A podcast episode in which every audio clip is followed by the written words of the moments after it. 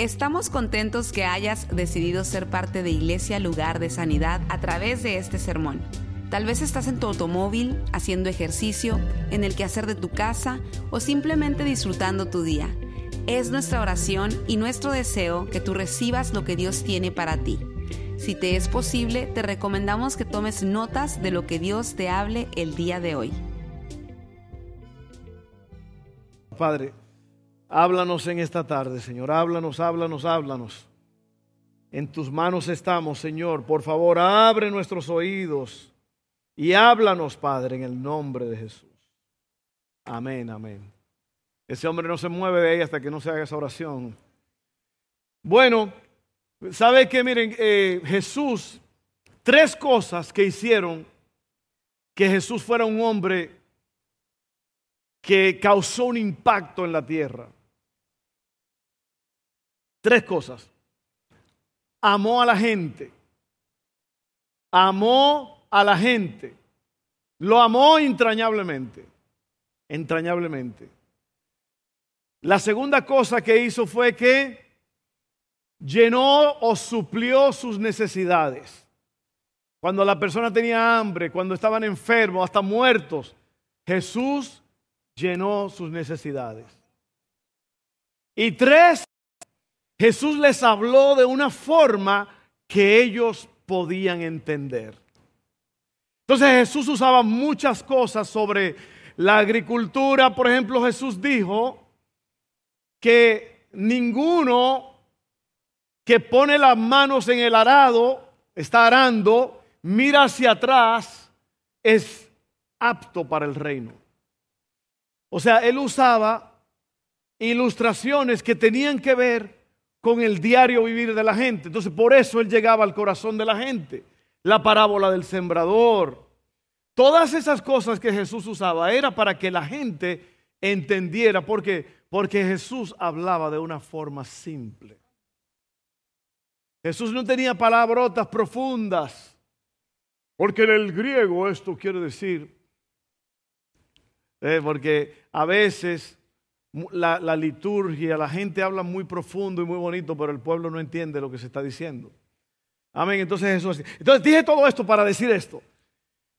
Esta serie se llama Sin filtros y está hablando de algo que todos nosotros conocemos, que son los medios sociales, las redes sociales, Facebook, WhatsApp, WhatsApp, WhatsApp, WhatsApp, eh, Instagram, todas esas cosas eso es lo que la mayor... ¿Cuántos de ustedes usan medios sociales? Ay, qué espirituales. ¿Cuántos de ustedes usan Facebook, WhatsApp o cualquiera de eso? Casi todos. Todavía están actuando espiritualmente. Como que no, no, yo, yo soy cristiano, hermano, yo no uso esas cosas. Miren, esta serie nos estamos hablando de cosas que, que tienen que ver con eso, pero para explicar un punto. Entonces, hoy día vamos a hablar de algo que todos nosotros sabemos casi, que es actualizando tu perfil. ¿Qué es actualizar, tu perfil? Bueno, poner una foto nueva, eh, si conseguiste trabajo, poner ahora estoy trabajando en tal sitio. Si te casaste, allí pones just got married today. Hoy me casé. ¿Ves? Son actualizaciones que se hacen en el perfil. ¿Por qué? Porque uno no puede dejar, eh, si ya usted tiene cuatro hijos, no diga que nada más tiene dos. ¿eh? Ya hay que actualizarlo, que ya tiene cuatro hijos. Amén. Entonces, hay que actualizar el perfil. Y usamos perfiles para describirnos a nosotros mismos. Cuando ocurren grandes cambios en tu vida, actualizas tu perfil porque has cambiado. Cuando te comprometes, cuando te casas, cuando tienes un hijo, cuando tienes un nuevo trabajo, cuando te gradúas de la universidad, todo eso. Actualizar tu perfil significa que las cosas viejas pasaron y ahora se van haciendo nuevas. Amén. Ya no puedes hacer trampa con esa foto del año 84, ¿verdad que no? No, no, ponla de ahora. Ponla de ahora, sí, pastor, la pongo, pero con filtros. No, no, el mensaje se llama sin filtros. Ok, ahora miren lo que dice Romanos 5, 7. Actualizar tu perfil es hacer esto básicamente.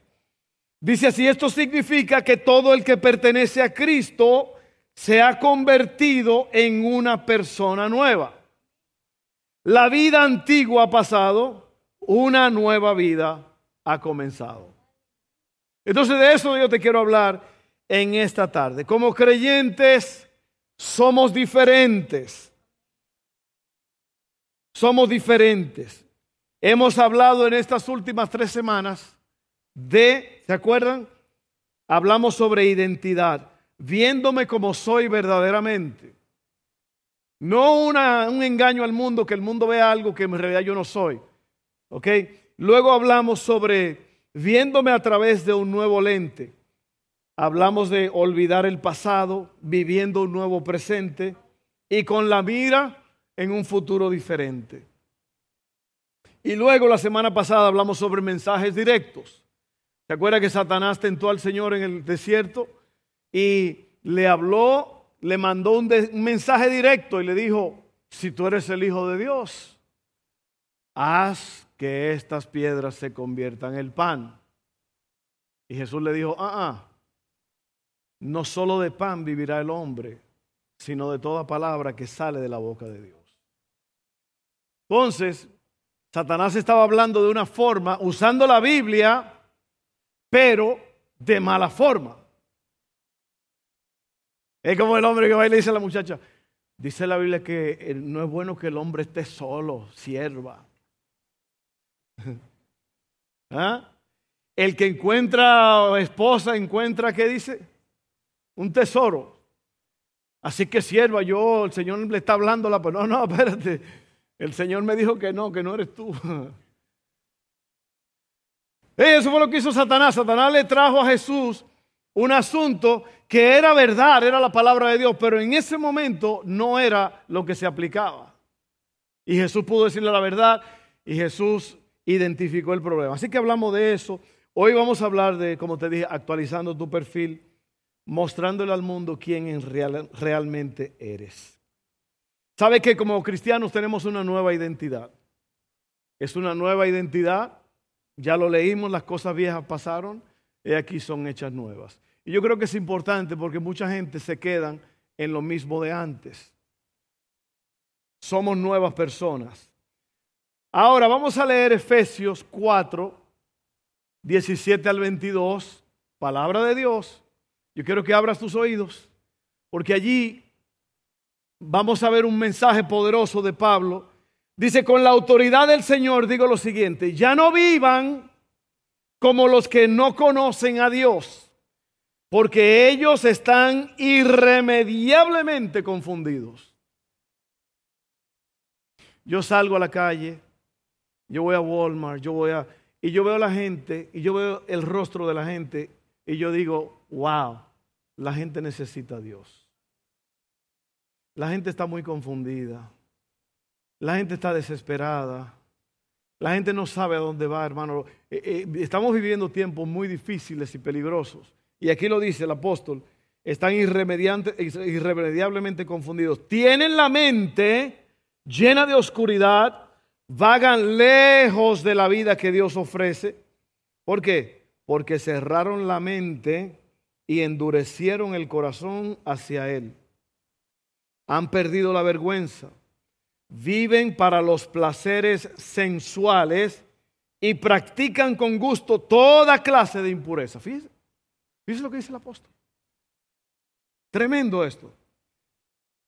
Pero, le dice Pablo a la iglesia, pero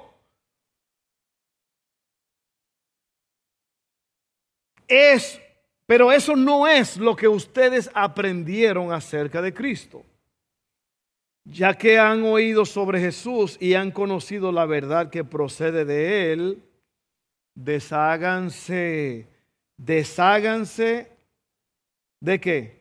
De su vieja naturaleza pecaminosa y de su antigua manera de vivir que está corrompida por la sensualidad y el engaño. Eso nos lleva a nuestro primer punto que es desháganse de su vieja naturaleza desháganse.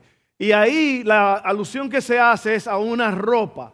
A una versión dice, el ropaje, la, es como que tú desaste, quítate la vieja naturaleza. ¿Qué es la vieja naturaleza?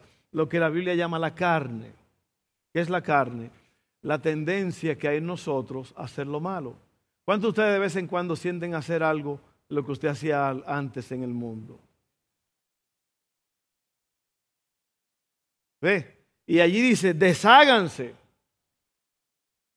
Pablo habla de lo que hemos aprendido acerca de Cristo. Tenemos que vivir lo que hemos aprendido. Y vuelvo y te repito, esa frase, desháganse, tiene que ver con quítate ese ropaje viejo de la carne. ¿Ok? Por ejemplo, te a dar un ejemplo claro. Si una persona sale de la cárcel, ¿qué es lo primero que hace cuando te van a salir a sacar de la cárcel? Te devuelven tu ropa con la que entraste, ¿sí o no? Y ojalá que no hayas aumentado de peso en el tiempo que estuviste ahí. Porque si no va a salir así. O a lo mejor perdiste mucho peso allí. Pero no sales con ese uniforme anaranjado que le dan a uno con mucho amor allí. O de rayas. No, ¿por qué? Porque ese es el ropaje de la prisión. Tú cumpliste con tu condena. El juez te ya te liberó. Tú no puedes salir de la cárcel con la misma ropa que estabas allí adentro. Ahora eres básicamente un ciudadano diferente y sales con la ropa diferente. Y es lo que dice aquí, usted no puede seguir con la misma ropa de la prisión de antes. Usted no puede, bueno, vamos, eso lo voy a decir, pero en un momento. Esa ropa de la prisión representa esclavitud, prisión, vergüenza, recuerdo de un crimen. Tiene que haber una separación entre el nuevo tú y el viejo tú. Pero mucha gente no entiende eso. mucha gente sigue igual. Mucha gente sigue operando y trabajando igual que como operaban antes. Por eso que la gente dice, oh, pero ese muchacho no es cristiano. ¿Y sabe quiénes son los que más lo notan en tu casa? Tus hijos. Tus hijos son los primeros que dicen, wow, cuánta hipocresía. En la iglesia son una cosa, pero en la casa siguen operando bajo los mismos métodos de antes, levantando la voz, gritando, mintiendo. Dile que yo no estoy. Una vez me dijo un hombre, me dijo, yo trabajaba en un, en un taller de madera, ahí comencé aquí en Luisiana, año 1987. La mayoría ni habían nacido en ese tiempo. Y él era mi jefe y tenía muchos problemas, debía mucho dinero. Y cuando llamaban, él me decía. Y yo decía, él dice que él no está aquí. Entonces, ¿sabe lo que hacía? Él como que aprendió ese truquito y lo que él hacía entonces era que cuando alguien, cuando sonaba el teléfono, él salía y decía, dile que estoy afuera, dile que estoy fuera. Siempre con, con las trampas. Pero esas mismas cosas los hijos la ven. Entonces, padres, hay que operar en la nueva naturaleza. Amén.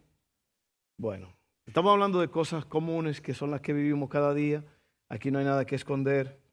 Eh, tiene que haber una separación entre, entre el, nuevo tú y el viejo tú. Amén.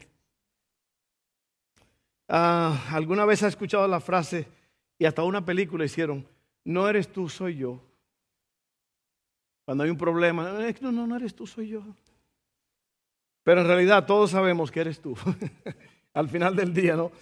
Cuando se trata del viejo yo, tenemos que decir adiós. Amén. El viejo yo tiene que, usted no puede estar operando usted en una persona que ya no es. Por eso aquí se dice que es la vieja naturaleza. ¿Ok? Ahora, mira esto. Hay una palabra que la Biblia le llama arrepentimiento. ¿Cuántos de ustedes han usado esa palabra? Me arrepentí de haberlo hecho. cuando se trata de Dios y del perdón de Dios, el arrepentimiento, arrepentimiento quiere decir cambio de dirección, cambio de pensar. Arrepentimiento quiere decir 180 grados, que tú, eh, es básicamente, es un término que tiene que ver con eh, media vuelta militar, media vuelta, y la persona pone aquí y cambia de dirección. Eso es el arrepentimiento. Muy importante. Porque hay otra palabra que se parece, pero no es lo mismo, remordimiento. El remordimiento es cuando te encontraron con la mano en la mesa, dijo Cantinfla, pero en la masa. Como el niño que está así, mire, con las piernitas así, se le ven los, chamorritos así, agarrando una galletita así. y la mamá lo atrapa. ¡Hey! ¿Qué está haciendo? estaba agarrando una galletita para ti.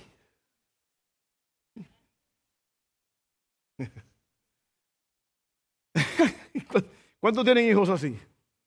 Que tienen una explicación increíble, ¿no? Para cada cosa. Pero el remordimiento es diferente del arrepentimiento. El remordimiento es que me hallaron, me encontraron y ahora. Y no, no es lo que tú piensas. No, no, no, no. El, el arrepentimiento es diferente porque el arrepentimiento tiene que ver con un cambio de dirección. Ya yo no quiero eso, ya yo no voy por ahí, ya yo no, yo no estoy operando en ese tipo de cosas ya. ¿Amén? Entonces, esa es una palabra bíblica. Nos arrepentimos cuando tenemos un encuentro con Dios, pero también nos arrepentimos diariamente de ciertas cosas. A veces tú dices algo a veces se te mete un carro enfrente y tú dices una palabra de la que usabas antes. ¿Cuántos, cuántos de ustedes saben de lo que estoy hablando? Y tú inmediatamente, ¿sabes lo que yo hago? A veces, muy raro, que yo me paso una luz en rojo. No, no, sí, lo digo porque es muy raro. Mi esposa me conoce, mis hijos son testimonio de eso. Es posible que estaba lloviendo y, uno se pone a frenar ahí y es peor. Y uno se, se llevó la luz en rojo. ¿Sabe lo que yo hago? Yo siempre digo, Señor, perdóname. Perdóname, ¿por qué? Porque es una transgresión de la ley humana. La Biblia dice que si tú no te puedes someter a las leyes humanas, ¿cómo te vas a someter a la ley de Dios? Y yo le digo al Señor, aunque, ande solo, si yo ando solo y me... Señor, perdóname, no debía haber hecho eso. Entonces, arrepentimiento es, tú lo haces todas las veces que tengas que hacerlo, porque el arrepentimiento quiere decir que tú cambiaste de dirección, cambiaste de pensar. Señor, perdóname, yo no debía haber dicho eso, no debía haber dicho eso. Es una palabra bíblica. Estamos hablando, acuérdense, de despójense, desháganse de la vieja naturaleza. Tenemos que eliminar las viejas formas. Es como tener una camisa sucia.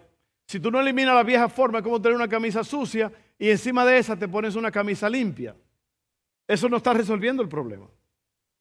Como si tú sabes que hieres porque estuviste trabajando, está muy caliente y todo, y te trata de echar un perfumillo ahí. ¿Cuántos de ustedes saben que los olores tienen la tendencia a salir por debajo del perfume? O por encima del perfume.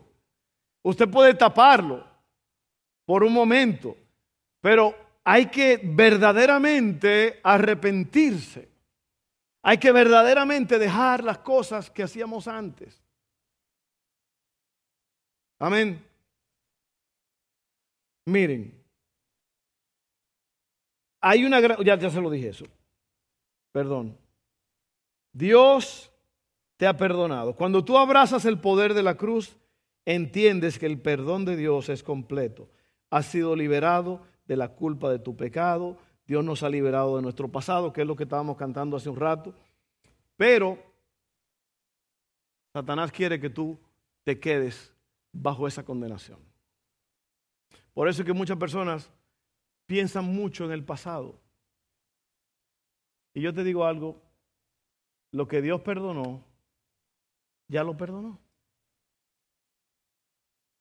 Miren, y hay personas que son buzos espirituales. Porque dice el Señor que Él perdona y lanza los pecados al mar del olvido, ¿verdad? En alguna, en alguna parte lo dice. Pero hay cristianos buzos. que van y sacan esos pecados. Y, ¿Te acuerdas lo que tú hiciste hace 10 años? Oye, pero hay que estar enfermo de la mente para hacer eso. ¿Sí o no? Y yo creo que es importante que nosotros entendamos que Dios nos perdona a nosotros, pero también perdona a los que nos ofendieron, a los que causaron problemas, a ellos también. Entonces nosotros no podemos. La Biblia habla de un hombre que lo han perdonado de un millón de dólares, el juez lo perdona y lo deja ir, y cuando éste va saliendo, encuentra a uno que le debe 100 dólares y empieza a ahorcarlo y a decirle, ¿dónde está mi dinero? Y el juez lo ve y dice, oye, pero yo te acabo de perdonar un millón de dólares y ahora tú quieres sacarle a este los 100 dólares que te debe. Dijo, métanlo preso otra vez y que hasta que no pague el último centavo que no salga. Y así pasa con nosotros cuando nosotros estamos hablando de los pecados de otros.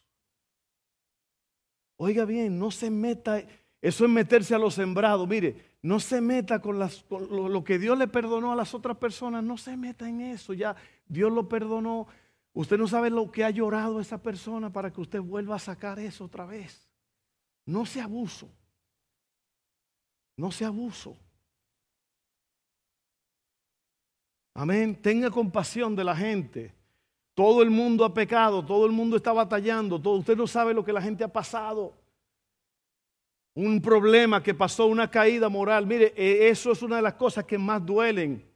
Y el que está arrepentido verdaderamente, usted tiene que mirarlo como Dios lo ve. Dios lo perdonó, usted déjelo en paz.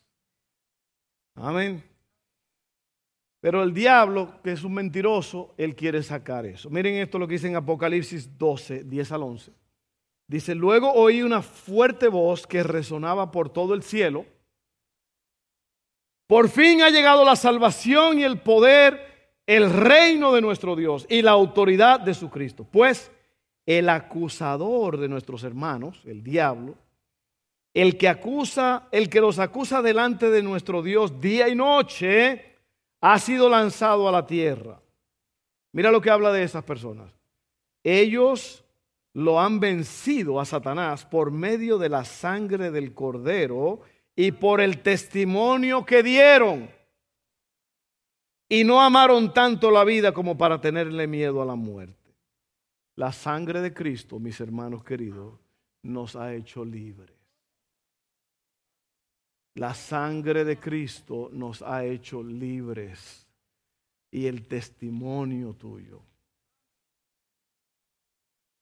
Amén. Qué tremendo esto. Tenemos que deshacernos del viejo yo. Efesios 4, 23 al 24. Eso es una continuación de lo que leímos hace un ratito, ¿ok? Dice así. El primer punto fue, desháganse de la vieja naturaleza. Miren esto, en cambio, dice aquí, dejen que el Espíritu, mayúscula, el Espíritu Santo, les renueve los pensamientos y las actitudes. ¿Quién es que lo hace? Dejen que el Espíritu Santo les renueve los pensamientos y las actitudes Pónganse la nueva naturaleza, creada para ser a la semejanza de Dios, quien es verdaderamente justo y santo. Entonces la primera parte te dice, deshazte, quítate ese ropaje viejo, esa ropa de la cárcel, quítatela. Ahora, punto número dos, y es el último punto, pónganse la nueva naturaleza. El Espíritu Santo es el que nos cambia. Amén. Hay mucha gente que dice, pastor, yo batallo con esto, yo batallo con aquello. Y yo tengo una lucha, yo tengo una batalla. ¿Cuántos batallan con algo? Eh, y es una lucha fuerte. Bueno, eso nos pasa a nosotros eh, porque no dejamos que el Espíritu Santo, déjeme leérselo, ¿ok? Dejar o, sí, ahí donde dice, dejen que el Espíritu Santo, dejar al Espíritu Santo significa que el Espíritu Santo está tratando activamente de cambiar tus pensamientos y actitudes. no tenemos que rogarle, solamente tenemos que dejarlo. Nosotros no renovamos nuestra mente. En Romanos 12 lo voy a leer, el Espíritu Santo lo hace. Romanos 12, 2 dice, no imiten las conductas ni las costumbres de este mundo. Más bien, dejen que Dios, dejen que Dios, dejen que Dios, es el problema con nosotros, que nosotros estamos tratando de ser buenos, tratando de dejar esto. Dejen que Dios los transforme en personas nuevas como al cambiarles la forma de pensar. Ve mi amigo, mi hermano querido, no cambias porque no has cambiado la forma de pensar.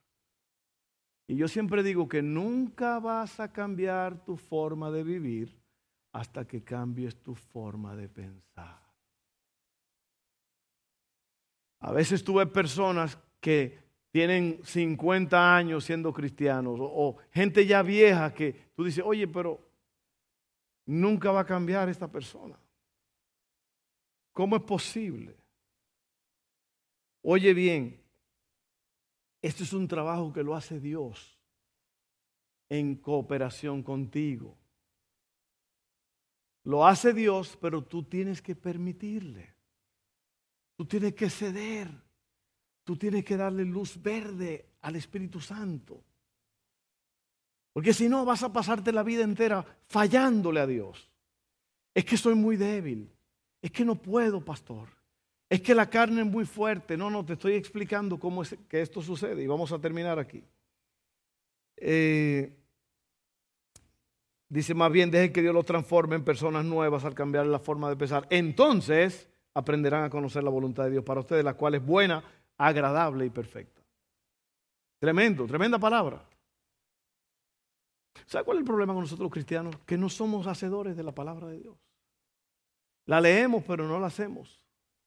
Y dice Romanos 8, 12 al 14, por lo tanto, hermanos, no están obligados a hacer lo que su naturaleza pecaminosa los incita a hacer. O sea, dice que no estamos obligados. Eso de que no, es que yo no puedo es que yo no puedo, yo no tengo fuerza, yo, yo soy esto, yo, yo soy muy débil y yo, un cristiano no puede hablar así. Usted no puede tener esas mismas excusas de antes. Las cosas viejas pasaron y aquí son hechas nuevas. Dios tiene un plan nuevo. Dios tiene cosas nuevas. Dios tiene fuerzas para ti. Dios te ha liberado. Dios te ha perdonado. Dios ha puesto gente a tu alrededor, gente buena. Oye, tú lo tienes todo. Todo lo que necesitas para ser un triunfador lo tienes. Amén. Y, siempre estamos batallando. que yo caí en esto. Y yo, oye, ya levántese, deje, deje esa vida vieja. Deje de estar chismeando, deje de estar hablando mal. Deje de hacer cosas así, deje de estar teniendo celos. Esa es la vida vieja. Deje la mentira. Pastor, no es una mentira, era una exageración. Bueno, vienen siendo lo mismo.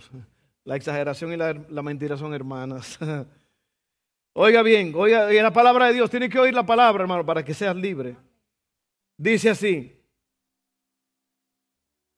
pues si viven obedeciéndola a la carne, morirán. Pero si mediante que el poder del Espíritu hacen morir las acciones de la naturaleza pecaminosa, vivirán. Pues todos los que son guiados por el Espíritu de Dios son hijos de Dios. Así que el Espíritu Santo es el agente, el agente activo. Usted sabe que donde va la mente, el hombre la sigue. ¿En qué estás pensando? Hay un mensaje que yo predico que se llama ¿En qué estás pensando? Seguimos. Tú sabes que los pensamientos se convierten en acciones. ¿Lo sabías? Los pensamientos se convierten en acciones. Una de las de las cosas más grandes que uno puede hacer es aprender a dominar la mente. Oye esto. Oye esto, óyelo bien, porque mira, este mensaje te puede salvar de muchos problemas. Oye bien, lo vuelvo a leer. Los pensamientos se convierten en acciones. Las acciones en hábitos. Los hábitos se convierten en tu estilo de vida. Tu estilo de vida se convierte en tu destino.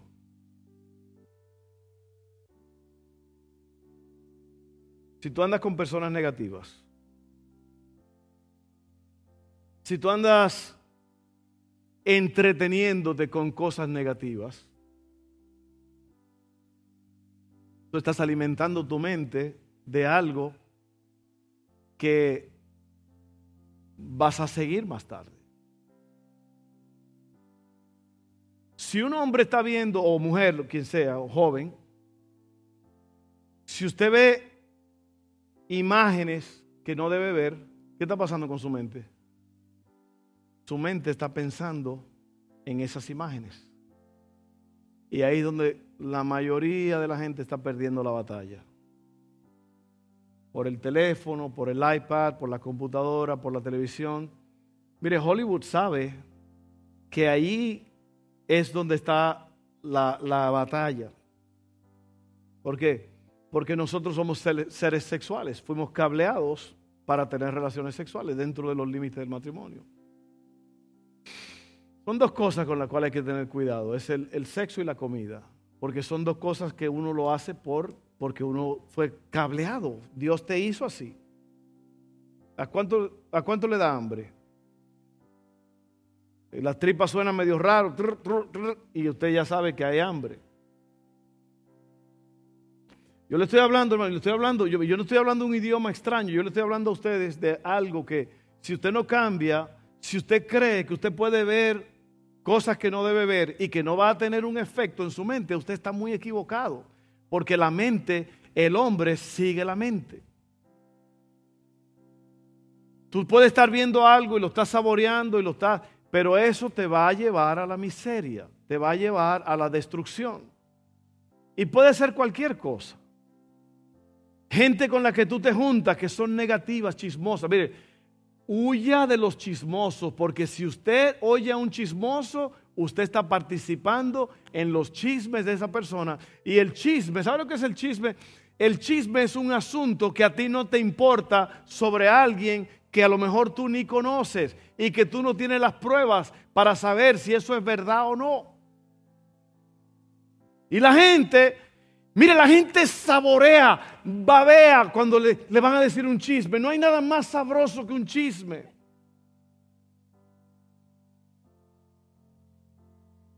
El chismoso es así como, ay, dime más. Dime, ¿qué fue? Dime más. ¿Qué fue? ¿Cómo? No, no, no, ahora. No, no, ¿sabe qué? Vamos a orar. No, ¿cómo que orar? dime para que oremos mejor.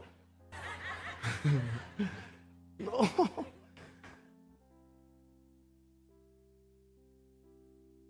Mira, ¿tú sabes cómo eh, muerto el perro se acabó la rabia? ¿Tú sabes cómo tú matas al chismoso? Nada más dile, oh, lo que tú me estás diciendo, vamos, oh, está hablando mal de Evan, ven, vamos a hablar con Evan. Evan, mira, él está diciendo esto y esto de ti. No, no, no, no, no, no. No, yo te lo dije para que oráramos. No, pero no cállate. Mire, nosotros nos reímos y todo, pero el chisme es muy poderoso. Deje de andar con gente chismosa, deje de andar con gente loca, con gente eh, que son ambiciosas. Ambiciosa por lo malo, ¿no? Aquí terminamos, ahora sí.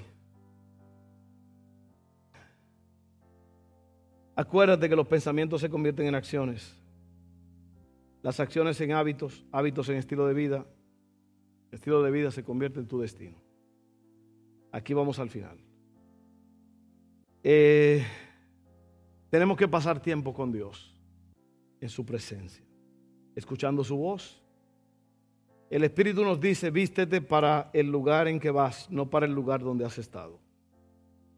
Si tú estás en tu pijamas todo el día, obviamente no vas a salir de la casa, no vas a ir a hacer lo que tienes que hacer.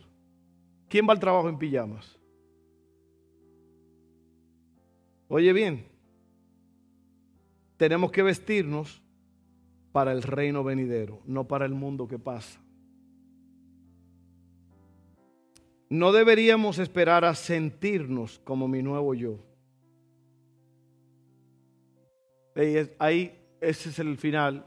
Y voy a terminar con esto que dijo un hombre que se llama John Maxwell, que es un gran hombre de Dios. Dice así, si esperas hasta que tenga ganas de hacer algo, es probable que nunca lo vas a hacer.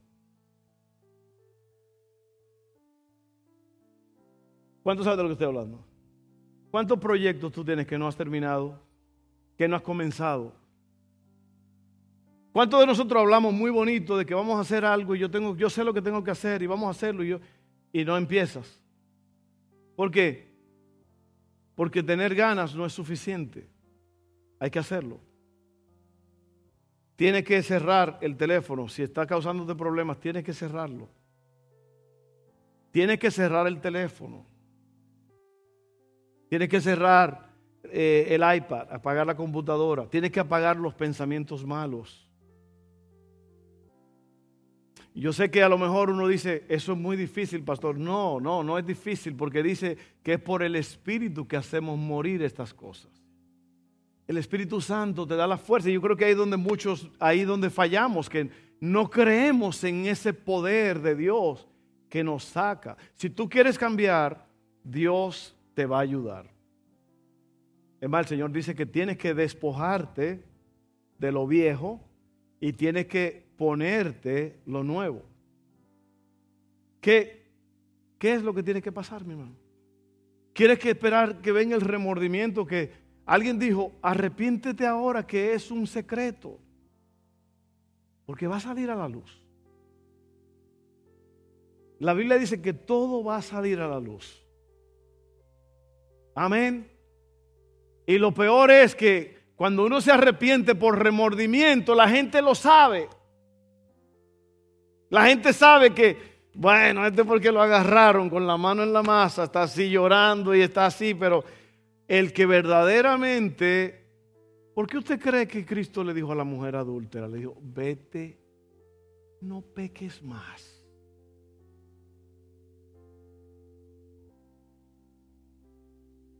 Y créanme que había un hombre adúltero ahí también, nada más que no lo trajeron, esos sinvergüenzas. Ah, sí, nada más traen a la mujer. ¿Y el hombre dónde está? La humillaron, querían apedrearla y Cristo dijo, bueno, está bien, háganlo, el que esté fuera de pecado, que tire la primera piedra. Ah, no, todos se fueron. Alguien dijo, y esto no lo dice la Biblia, esto es una, esto es nada más algo que creen los teólogos, es que dice que Jesús estaba escribiendo en tierra. Y no dice la Biblia lo que es. Pero alguien dijo que probablemente Jesús estaba escribiendo cosas allí de personas que estaban ahí. Fulano se estaba con fulana el día 18 de octubre. Y cuando la gente empezaron a ver eso, dijeron, bueno, mejor nos vamos de aquí. ¿Por qué? Porque, mire, tenemos que tener, tenemos que creer en el poder de Dios para ayudarnos a ser las personas que Él quiere que seamos. Vamos a orar, vamos a orar, vamos a orar. Oiga bien, ponte la nueva naturaleza, despójate de la vieja. Cambia tu perfil, cambia tu perfil. Ya pasó lo viejo, ya yo no soy el de antes. Yo soy nuevo. Padre, ahora mismo, Señor, aquí está el pueblo, aquí estamos orando, aquí estamos creyendo, Señor, estamos pidiéndote que tú nos ayudes en verdad cambiar ese perfil que ya, ya hiede, ya está viejo. Tenemos que deshacernos de la ropa de la cárcel, de la esclavitud, de la vergüenza, de la culpabilidad. Ya yo no soy ese. Yo no soy esa. Yo he sido perdonado por la sangre del cordero y por el testimonio. Así que en este momento ayúdame. Habla con Dios ahora mismo, hermano, hermana, por favor, habla con Dios y dile, Señor, yo voy a dejar lo viejo con la ayuda tuya, con el poder de tu Espíritu Santo. Dile, dile al Señor, lléname con tu Espíritu, Señor.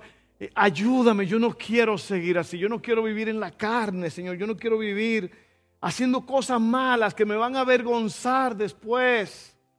Yo no quiero, Señor, hacer cosas que mis hijos me van a estar viendo y van a saber que yo hago.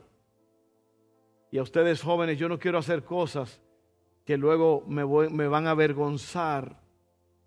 Yo no quiero andar así. Yo me arrepiento en este momento, yo cambio de dirección. Oh Señor, gracias Padre, gracias. En este momento yo recibo tus fuerzas en el nombre de Jesús. Amén, amén, amén. Bueno, vamos a hacer otra oración. Es una oración para que, eso está en Romanos 10, que dice que si tú confiesas con tu boca que Jesucristo es el Señor y que Dios le levantó de los muertos, serás salvo. Es una oración simple, pero es para que tú arregles las cosas con Dios. Y yo te digo una cosa, mi hermano, mi hermana, amigo. Eh, el único medio de salvación es Jesús. El único medio. Cristo dijo, yo soy el camino, yo soy la verdad y yo soy la vida. Nadie va al Padre si no es a través de Él. Amén. Entonces, no hay otro camino, no hay otra forma, no hay una teología, no hay una ideología, no hay una doctrina, nada. Solamente Cristo salva.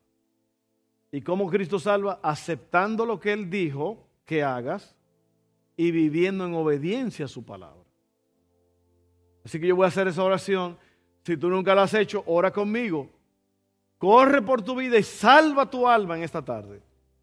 Porque si tú no haces esa oración y tú te vas de este mundo sin esa oración, sin arreglar las cosas con Dios, te vas a perder. Y mire, déjeme decir una cosa, en esta vida los años son cortos. Amén. Vamos a orar. Oren conmigo. El que quiera hacer esta oración, ore conmigo. Si ya usted la hizo antes, ore conmigo de todas formas. Dígale, Padre, yo creo en Jesús.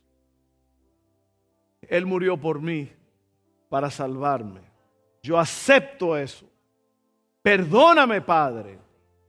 Límpiame de toda maldad. Confieso con mi boca y con mi corazón creo que Jesucristo es el Señor, que Él murió y resucitó. Y por esa confesión yo soy salvo. Gracias, Padre, en el nombre de Jesús. Amén. Amén, amén, amén, amén.